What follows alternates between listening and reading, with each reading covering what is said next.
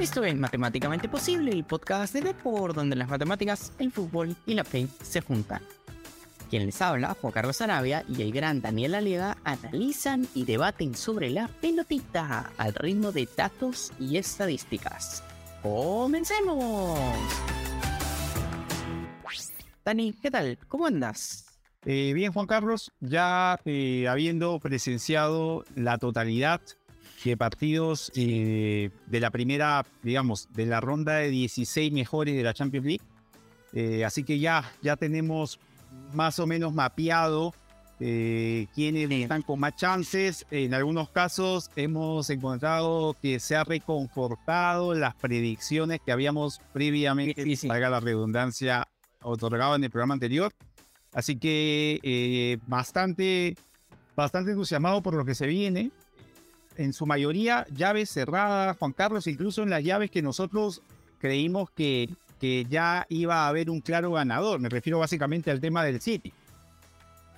Sí, eso no lo veo tan cerrada, pero bueno, antes, ¿qué te parece si no nos adelantamos? Y a ver, Recuerden obviamente siempre nuestros queridos oyentes que pueden escuchar el programa cada semana en Deport, en Spotify, en Apple Podcasts y visítenos en deport.com.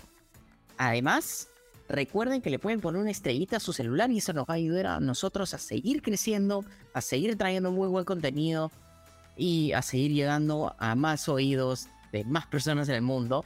Y obviamente, obviamente, agradecer a Dribbla por ser nuestro partner tecnológico y tener los mejores datos de fútbol de equipos, de jugadores, con Big Data y analítica avanzada. Así que, Dani, te cuento acá y te lanzo dos temas que vamos a ver hoy.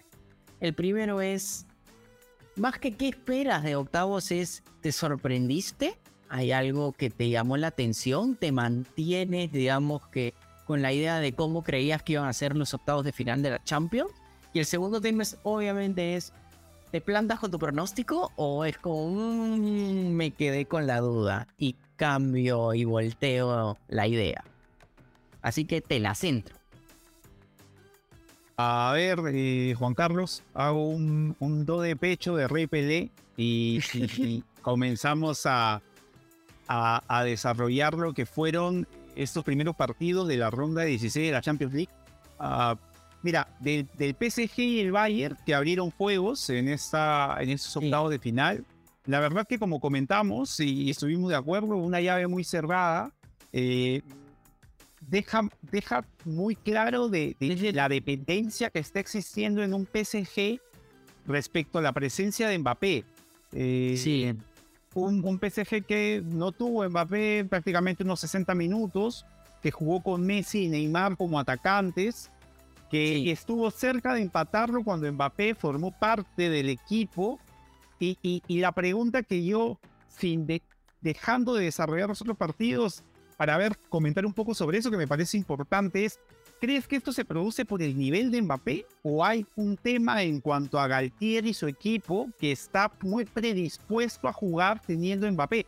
Porque no entiendo muy bien eh, modificar todo porque Mbappé no esté. Tenía al, otro chico, al 9, eh, que pudo jugar eh, y, tener a Neymar tirado por izquierda, a Messi tirado por derecha y tratar de jugarle con, con un esquema similar y no tener que esperar a que Mbappé llegue para recién poder disponer de la mejor formación posible para, para el PSG.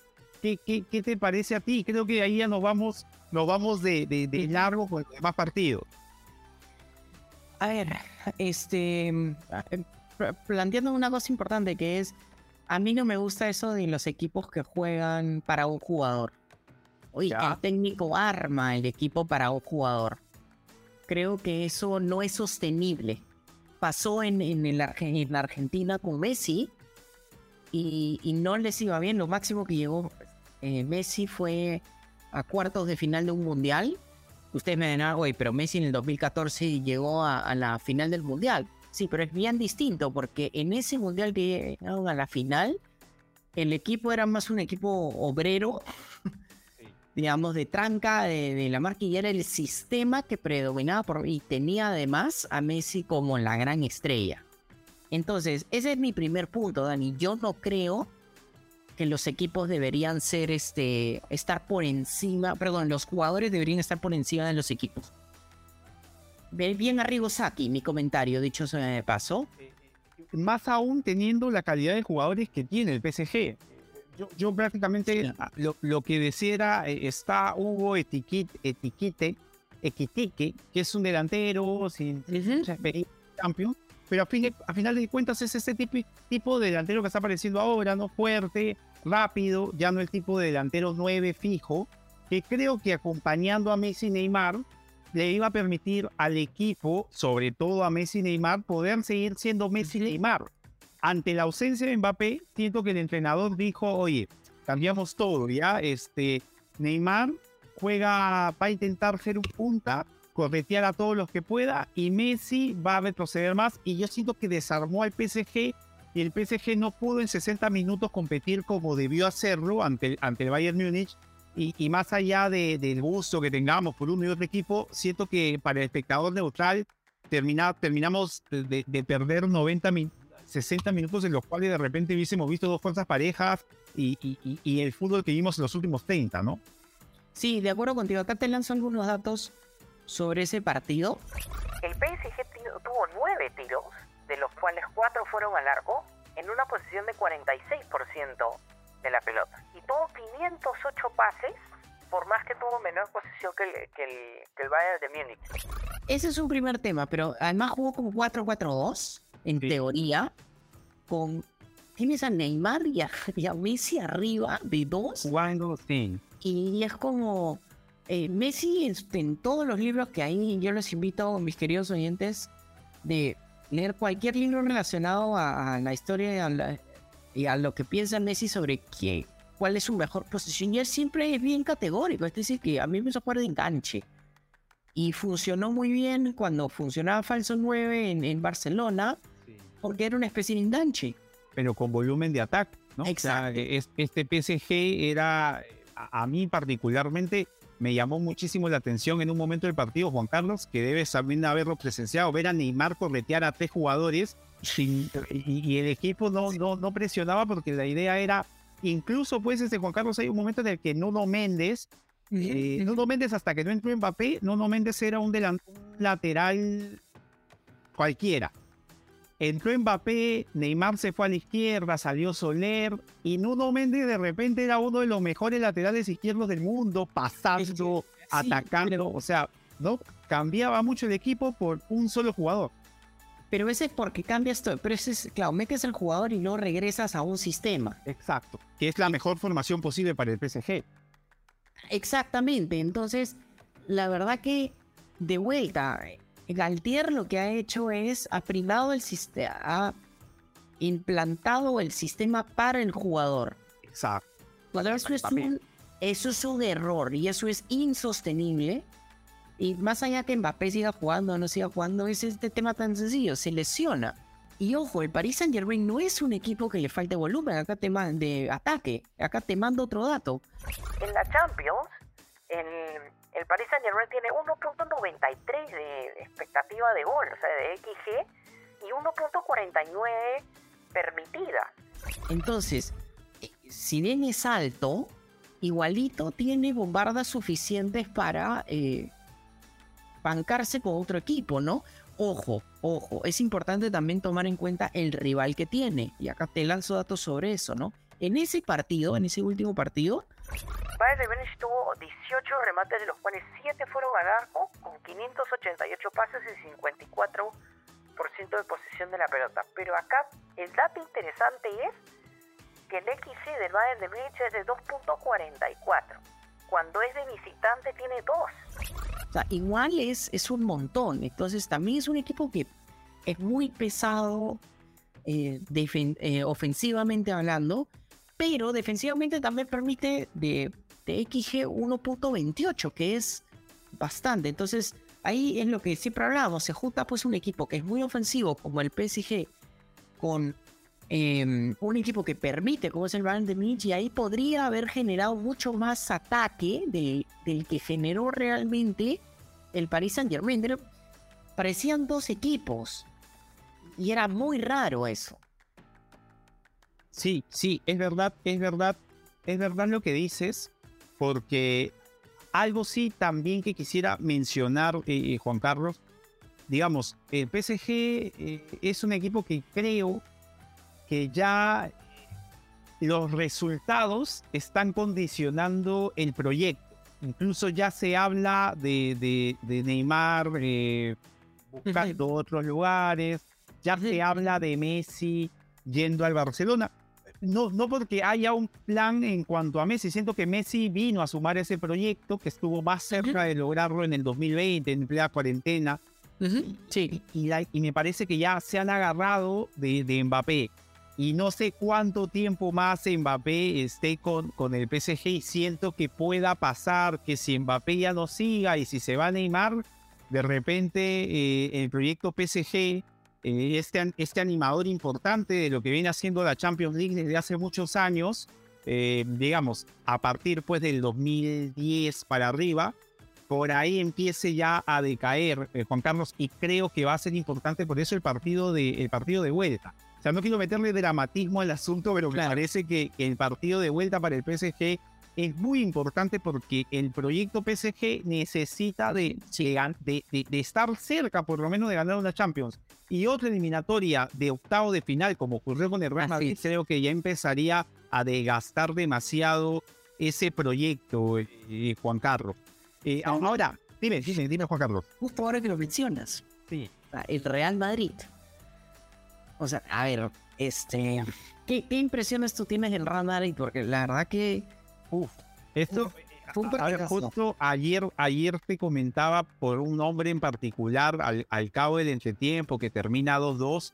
Eh, a ver, el, desarrollo del partido fue caótico, fue, fue, fue anárquico. Eh, a la gente en las redes los veías leer, volvió el heavy metal de, de Klopp, Mira, te soy sincero, yo lo que sentí fue que el Real Madrid eh, empezó el partido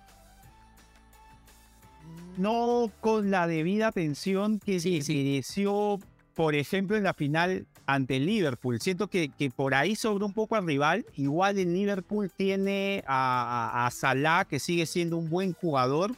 Eh, Darwin Núñez que convirtió un buen gol, de ahí no hubo más de Darwin Núñez, y Gapco, que creo, Juan Carlos, que es un tema para conversar, me parece que, que Gapco no termina por ser hasta el momento un buen jugador que tuvo un buen mundial y, no sé por qué de un momento a otro se le proyectó como un enorme futbolista que aún por lo menos no lo es. Ahora, sí quiero destacar la figura de Vinicius Junior, eh, Carlos. Eh, justo hablábamos del PSG y yo te comentaba ahí entre bambalinas qué importante lo de Vinicius comparándolo con Neymar, que, que, lo de Vinicius empieza a ser no solamente en cuanto a técnica, juego, capacidad, sino lo determinante que empieza a ser en los resultados. Ayer, ayer Vinicius se saca el descuento de la nada, es un gol que seguramente tú podrás indicar la dificultad para, para haberlo convertido.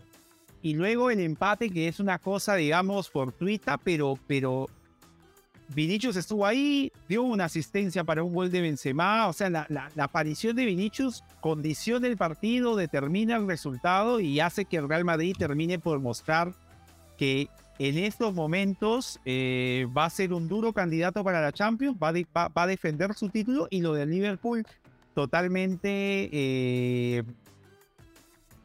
confirma que el Liverpool esta temporada no es, el equipo de temporada pasada. Exacto. Confirma que es décimo. Es, décimo, perfecto. O sea, se enfrentó el segundo de la liga frente al décimo de la Premier League y el resultado para nada me sorprende. O sea, el 5 a 2 de visita me parece un resultado previsible.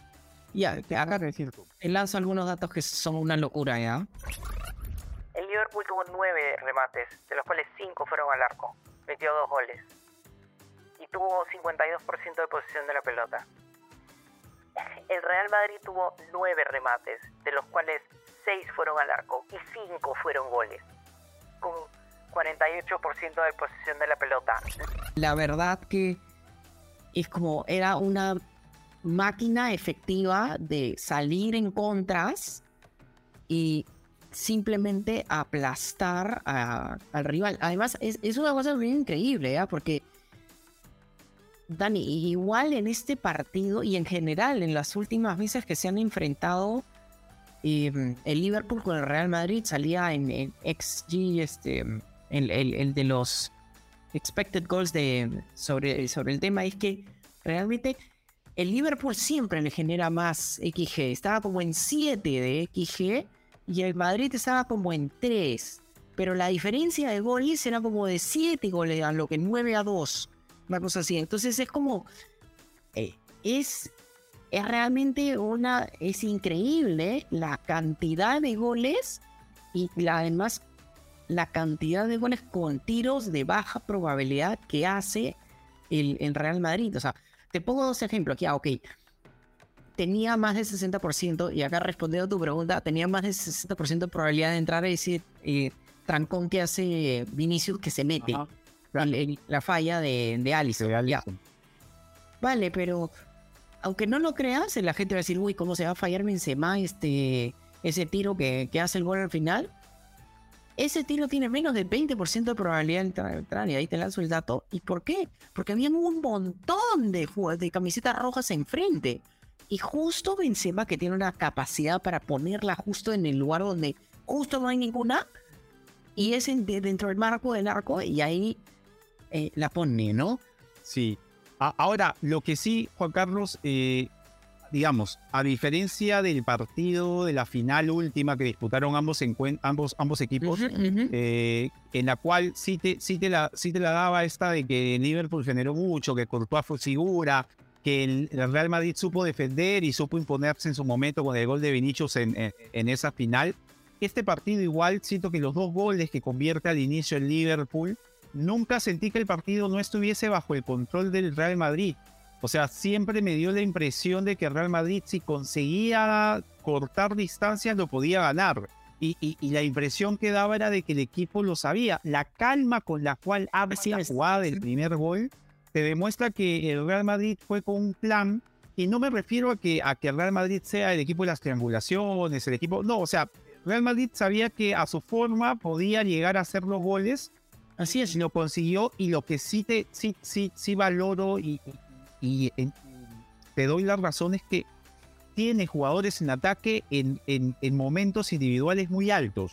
O sea, eh, Benzema quizá no esté ahorita en su momento más alto, pero como indicas, o sea, marca un gol teniendo prácticamente a tres jugadores en, en el arco, la pone donde, donde justo la calidad de Benzema te permite que pensar que la puede poner ahí. Vinicius está en un nivel descollante. Eh, es que el otro delantero brasileño, Rodrigo, eh, es como Ah, que también. Rodrigo te juega un partido increíble. eh, marcó un golazo en las semifinales de- del Mundialito. Por ahí desaparece del otro partido, pero el tipo es capaz de hacer cosas que, que y lo sorprendente es que no lo hace a una velocidad supersónica, o sea, lo hace solamente con talento y habilidad. Entonces, Así es. el mismo caso de Valverde que está volviendo a hacer, Modric que pareciera, o sea, yo e- esta versión de Modric, este, Sí. de Juan Carlos más libre, casi de, de, de, de- de un, de un interior de enganche, moviéndose por donde se le da la gana. O sea, de verdad lo de, lo de, lo de Real Madrid en ataque eh, es bueno, pero sí es cierto también que el Real Madrid demuestra que si lo atacas, si eres contundente, le puedes hacer daño. ¿no? Va a haber equipos que lo van a atacar y que podrían hacer de, de- de la capacidad de reacción del Real Madrid un poco más complicada. Eso estoy de acuerdo contigo, pero, pero, pero tengo una contingencia sobre ello, ¿ya? Sí, Que es este, ojo, Camavinga también jugó un muy buen partido, ¿ah? sí. También, o sea, Jugando es- de pivot, permitió que Modric esté más libre gracias a que Camavinga tomó muchas responsabilidades defensivas. Sí, pero acá un tema, te, te lanzo un dato táctico que tiene que ver con, eh, con cómo juega el Liverpool. ya. es el Liverpool, por ejemplo, Guardiola tiene esta famosa, la de el, el lateral invertido, pues, ¿no? Lo que era Sí. Philip Lahm en su momento. Claro. Ahora es que es este Walker, ¿no?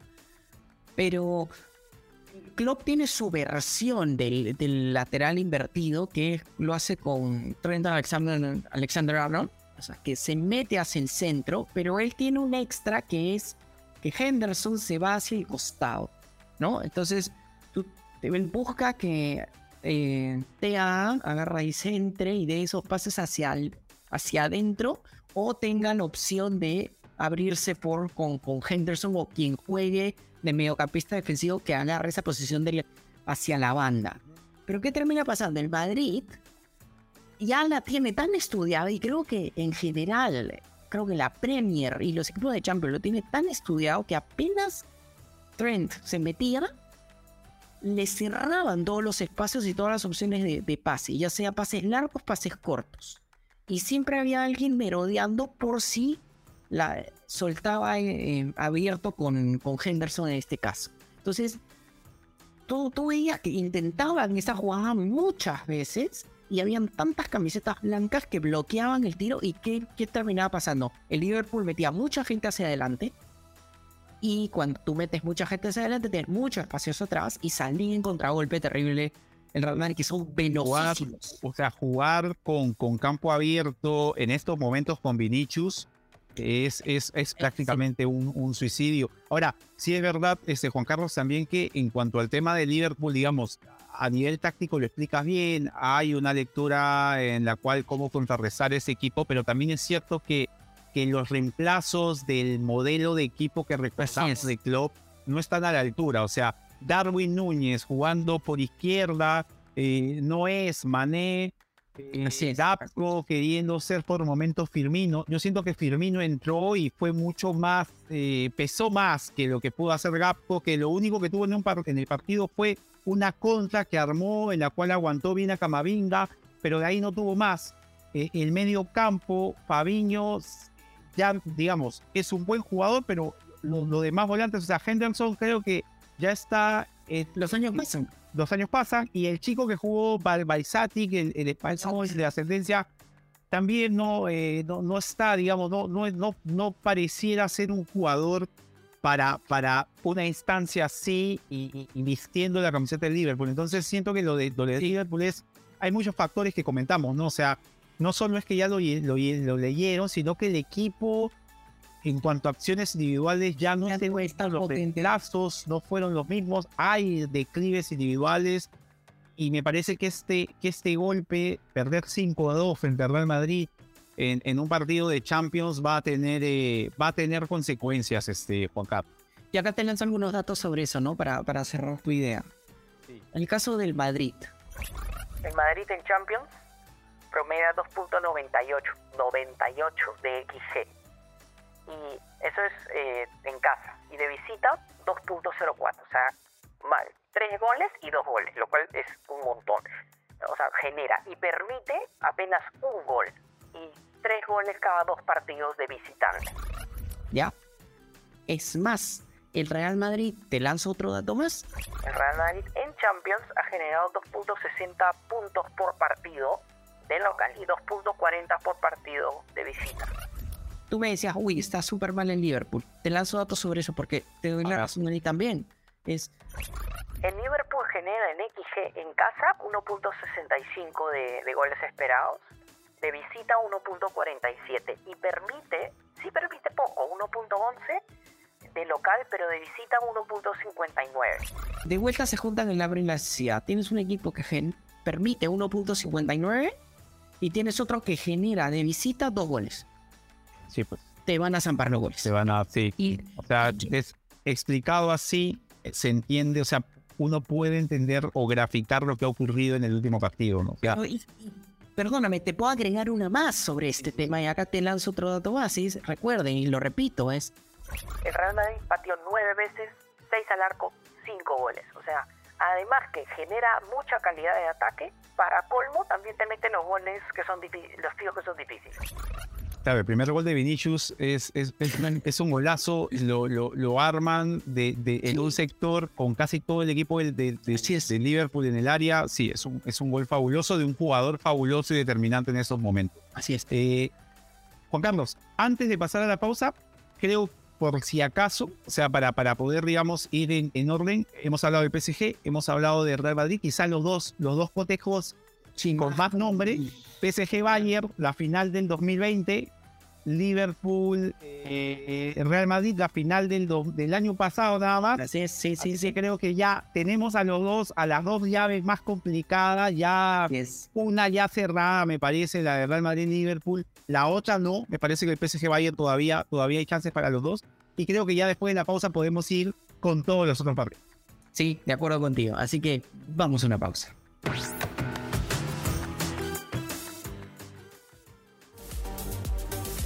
Visita deport.com y mantente al día de todo lo que sucede en el mundo deportivo. Síguenos en nuestras redes sociales y suscríbete a nuestro newsletter deport.com.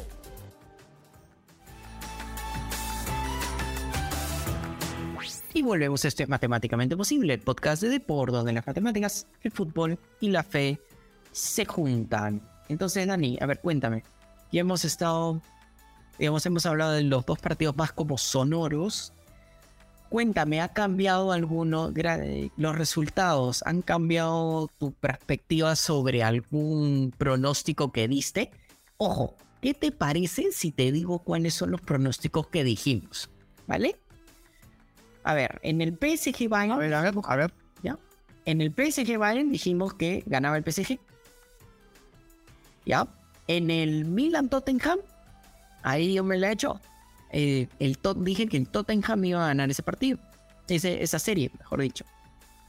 En el Brujas Benfica, Ahora, está, está todavía, está todavía ahí la chat. picante, ahí vamos a tener que discutir. Puedo ahí picarte, pero Sí, no, tienes ahí, tienes ahí chance todavía. Sí, sí, sí.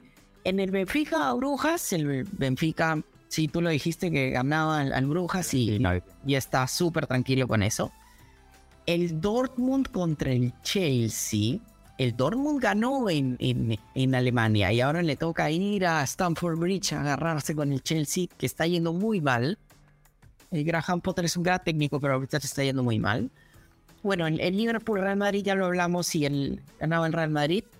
El Frankfurt contra el Napoli, hablamos de que el Napoli iba a ganar y el Napoli sigue dando la hora, como le suelen llamar. Eh, Un- hay, hay que hacer un paréntesis, Juan Carlos. Un Osimhen. pase de taco. Sí, pero el pase de taco de, Sí. de, de es una locura. O sea, de debe ser de los futbolistas más creativos que, que- que estamos viendo en, en- en esta temporada. O sea, el tipo tiene una calidad eh, para crear cosas, para inventarse cosas en, en el desarrollo de los partidos que, que- que está trayendo fruto, ¿no? Y Osimen está, sí, está tocado. O sea, el nigeriano patea al arco y la pelota entra. Así es. Y acá te lanzo un dato caleta sobre el tema de el famoso Cravadiña, el Giorgiano. Fue suplente de Jefferson Farfán en el Schalke 04 cuando recién empezaba su carrera. En, en el, eh, hay una figura... Ah, no, perdón, el Lokomotiv. Sí, Locomotiv. que, él- que, que sale Farfán y entra, entra Cravadona, Cravadiño, o sea, sí jugadores, Giorgiano. Y ahora, ahora sí, si, si, si Giorgia me va, a tra- me va a traer a este jugador al próximo Mundial de 48 equipos, aplaude el Mundial de Sí, 48 equipos. bravazo. Quiero Bravazo. Y finalmente está el Inter Porto, que dijimos que el Inter pasaba, por más que esa serie es súper cerrada. Está cerrado. Y los, lo interesante, y ahí tengo algunas observaciones, es el Manchester City con el Leipzig, con el Re- Red Bull, que empataron 1-1 en Austria. Sí, que creo que ese partido da para comentar algunas cosas, este Juan Carlos. Ya, Si te parece, mira, tengo algunos partidos de los que hemos visto. Ah, ah, pas- paso un repaso rápido, pero hay algunos que te quisiera comentar. Por ejemplo, ¿no? El Frankfurt-Nápoles, creo que se dio lo que esperábamos. Un equipo superior en ataque, ante un Sí. equipo como el Frankfurt que, que me parece que ya tuvo su límite, que son los octavos, eh, los octavos de, de, de Champions League. Sí, En cuanto a, al, al Bruja Benfica, sabíamos también que el Benfica se iba a imponer. El Benfica le quitó el primer puesto al, al Paris Saint Germain. El Milan Tottenham, partido difícil, pero creo que esa sí te la doy, creo que está ahí, creo que el Tottenham puede imponerse en el partido en Inglaterra. Pero sí te quería comentar eh, los tres últimos partidos que no mencioné. El Dortmund Chelsea, Juan Carlos, me parece que fue uno de los mejores partidos de, la, de, de esta, primera, de esta primera jornada. Tú mencionas bien, ¿no? El Graham Potter es un muy buen entrenador, le tienes mucha fe a Graham Potter, te soy sincero, o sea, no veía a Joao Fénix eh, tan bien desde el Benfica, o sea, Sí, me emocionó verlo eh, eh, por momentos a, a Joao Fénix en este, en este Chelsea. Al final el Dortmund se impuso, fue un golazo de Adeyemi, un mano a mano con, con Enzo Fernández. No sé qué hacía, no sé qué hacía Enzo Fernández, el último hombre en una pelota parada, pero bueno, lo gana bien el Dortmund. vamos a comentar eso, pero la otra cosita que te quería comentar es Interporto, partidazo, o sea, siento que el Porto lo pierde porque se queda con uno menos.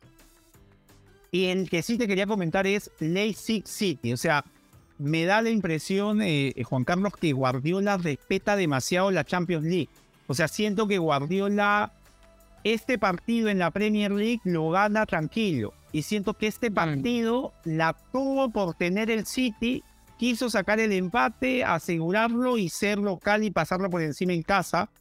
Pero quién sabe, o sea, el Leipzig por momentos resistió bien. El gol fue un error en salida del Leipzig, tenía la pelota, erró, lo dejaron a Marés. Y el gol de cabeza, que creo que es algo que suele dañar al Leipzig, al, al, al City, la pelota parada del croata Guardiola. ¿Qué, ¿Qué, qué, decir de lo que has visto eh, de esos tres partidos? Dortmund Chelsea, Leipzig City, Inter Porto. A ver, te lanzo datos sobre el tema del Manchester City con, con el sí. con el Red Bull, ¿ya? Así es. Manchester City tuvo 62% de posesión de la pelota y tuvo 700 pases, de los cuales presión de pases de 90%. O sea, tiene 700 pases. es muchísimo. Y fallas, simple, si fallas poquísimo. Quiere decir esto, Dani, un poco que Sí, estoy de acuerdo contigo, la tuvo el, el, Chelsea, siempre, perdón, el Manchester City la, la, tuvo, entonces como que esa fue su forma de enfrentar ese partido, pero en general, de visitante el Manchester City, acá te lanzo otro dato, va a tener un XG de 1.56 y ha permitido uno, un gol por partido de, de visitante en la Champions. Pero el, Leipzig, eh, acuérdate, Dani, acá estoy jugando un poco en la memoria, tú en eso eres mucho mejor que yo. ¿No llegó a, la, una semifinal de Champions? ¿No, perdió contra el Paris Saint Germain? Claro. Eh, en el 2020 eh, lo saca al, al, al, Atlético Madrid. Eh, partidazo de Leipzig al, al Atlético Madrid lo pasa por encima y llega contra, llega contra el PSG en una semifinal. El proyecto Leipzig es un proyectazo, Juan Carlos. O sea, es. tipo eh, saca jugadores, es un equipo que se impone, que juega. Entonces, sí, haríamos mal en, en, subestimarlo, pero tenía el frente al City, ¿no? Sí, acá tenían, es el Rasen Ballsport Leipzig, para ser súper honestos. Y acá te lanzo datos sobre, sobre justamente ese equipo, que es... De local le tenía un XG de 1.45 y acá agárrate con este dato que es bien interesante. ¿ah? De visita ha generado 2.11 goles esperados. Ahorita ha empatado con el Manchester City de local. Entonces, si el Manchester City no se defiende con la pelota de visitante, o sea, cuando el Leipzig sea visitante, podría ser un partido que se le complique terriblemente. Sí, es verdad. Yo estoy de acuerdo contigo que a veces Guardiola creo que siente mucha, mucho respeto por los equipos de Champions. Sí. Pero caray, eres el, por no decir una palabra un poquito más potente, ¿no? Eres el Manchester City. Se supone que eres el de los mejores equipos del mundo. Tienes que ir en, en la UEFA Champions League a destruir. Porque si no, en uno un equipo se cierra atrás y te agarra de contragolpe, como hizo el Villarreal en su momento con el Bayern de Múnich. Con el Bayern de Múnich, sí. Así es. O sea, porque yo serie. recordaba mucho, eh, o sea, pese, al, pese a lo que se dice de Guardiola, yo siento que a Guardiola no le gusta mucho tenerla por, por tenerla. O sea, los equipos de Guardiola suelen ser muy goleadores.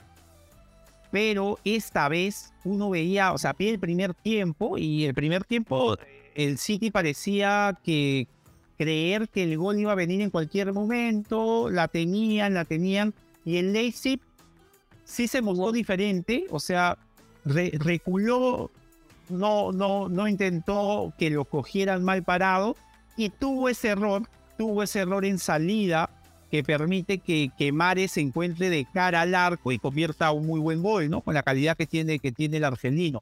Pero igual, o sea, lo que tú indicas es cierto. Eh, el Leipzig de visita es un equipo duro, es un equipo duro. El City va a tener que salir a ganar. Y creo que para el Leipzig ir a los penales es negocio. Entonces, Por supuesto. Eh, va, va, digamos, ya es diferente, ¿no? Ya, ya hay una obligación por encima de, del otro en el cual los penales es negocio, los penales está bien, el, el City tiene que salir a ganarlo siendo local. Ojo, hay un tema también interesante en ese partido. Te lanzo datos acá. Tú dices, eh, el Manchester City no la tiene por tenerla. Sí, pero el Manchester City tuvo 12 remates, los cuales 3 fueron al arco. Sí, es verdad. O sea, esta vez, esta vez te, doy la razón. Mientras que Leipzig tuvo 7 remates, de los, cuatro, de los cuales 4 fueron al arco. O sea, me estamos hablando de que un equipo con 38% de posesión de la pelota fue más efectivo. Metieron la misma cantidad de goles. Pero en términos de la razón, remates a remates al arco fue mejor. Entonces, yo no soy muy partidario de pateas, pateas, pateas. O sea, el Real Madrid es un excelente ejemplo, ¿no?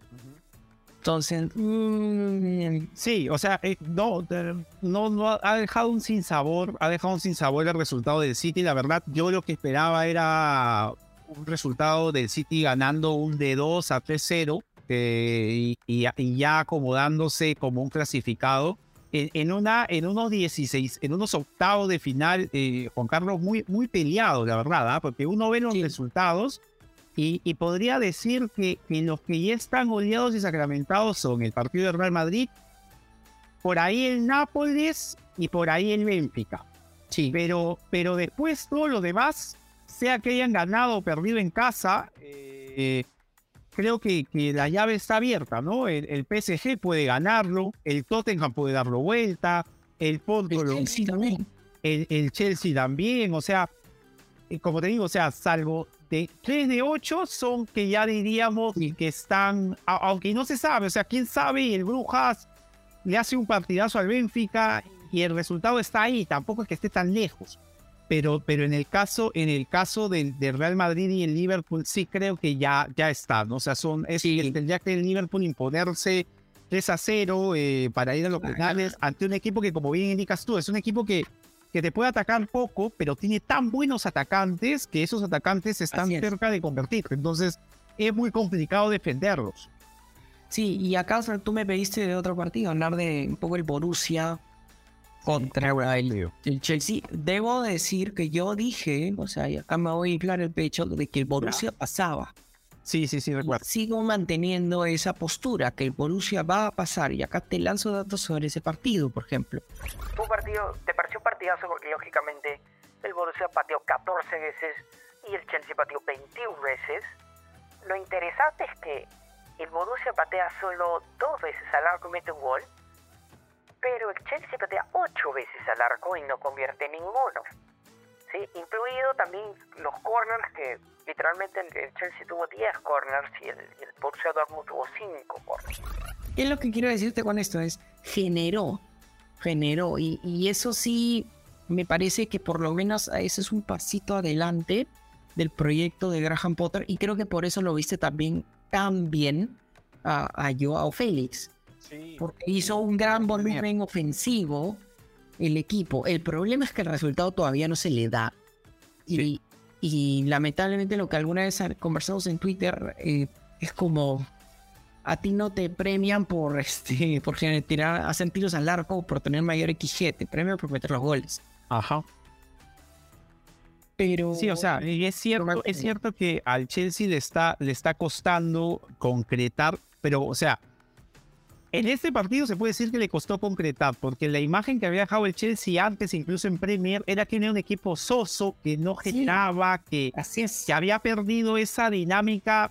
Uno siempre vuelve al, mejor momento de un club en el, plano más inmediato, ¿no? Y en el, en el plazo más inmediato eso había sido con Tuchel, el equipo que sale campeón ganándole al City. Era un equipo muy ligero, era un equipo de mucho ataque, de, de, de, llegar mucho al arco rival y este, este Chelsea no te daba esa impresión, pero en el partido ante el Dortmund, la verdad, sí, sí lo vi bien. O sea, siento que, el Chelsea podría imponerse al Dortmund en, en casa y, y conseguir, creo que imponiéndose al Dortmund, ya volverse un candidato de peso a, lo que viene a ser ya los ocho mejores de la Champions. ¿no?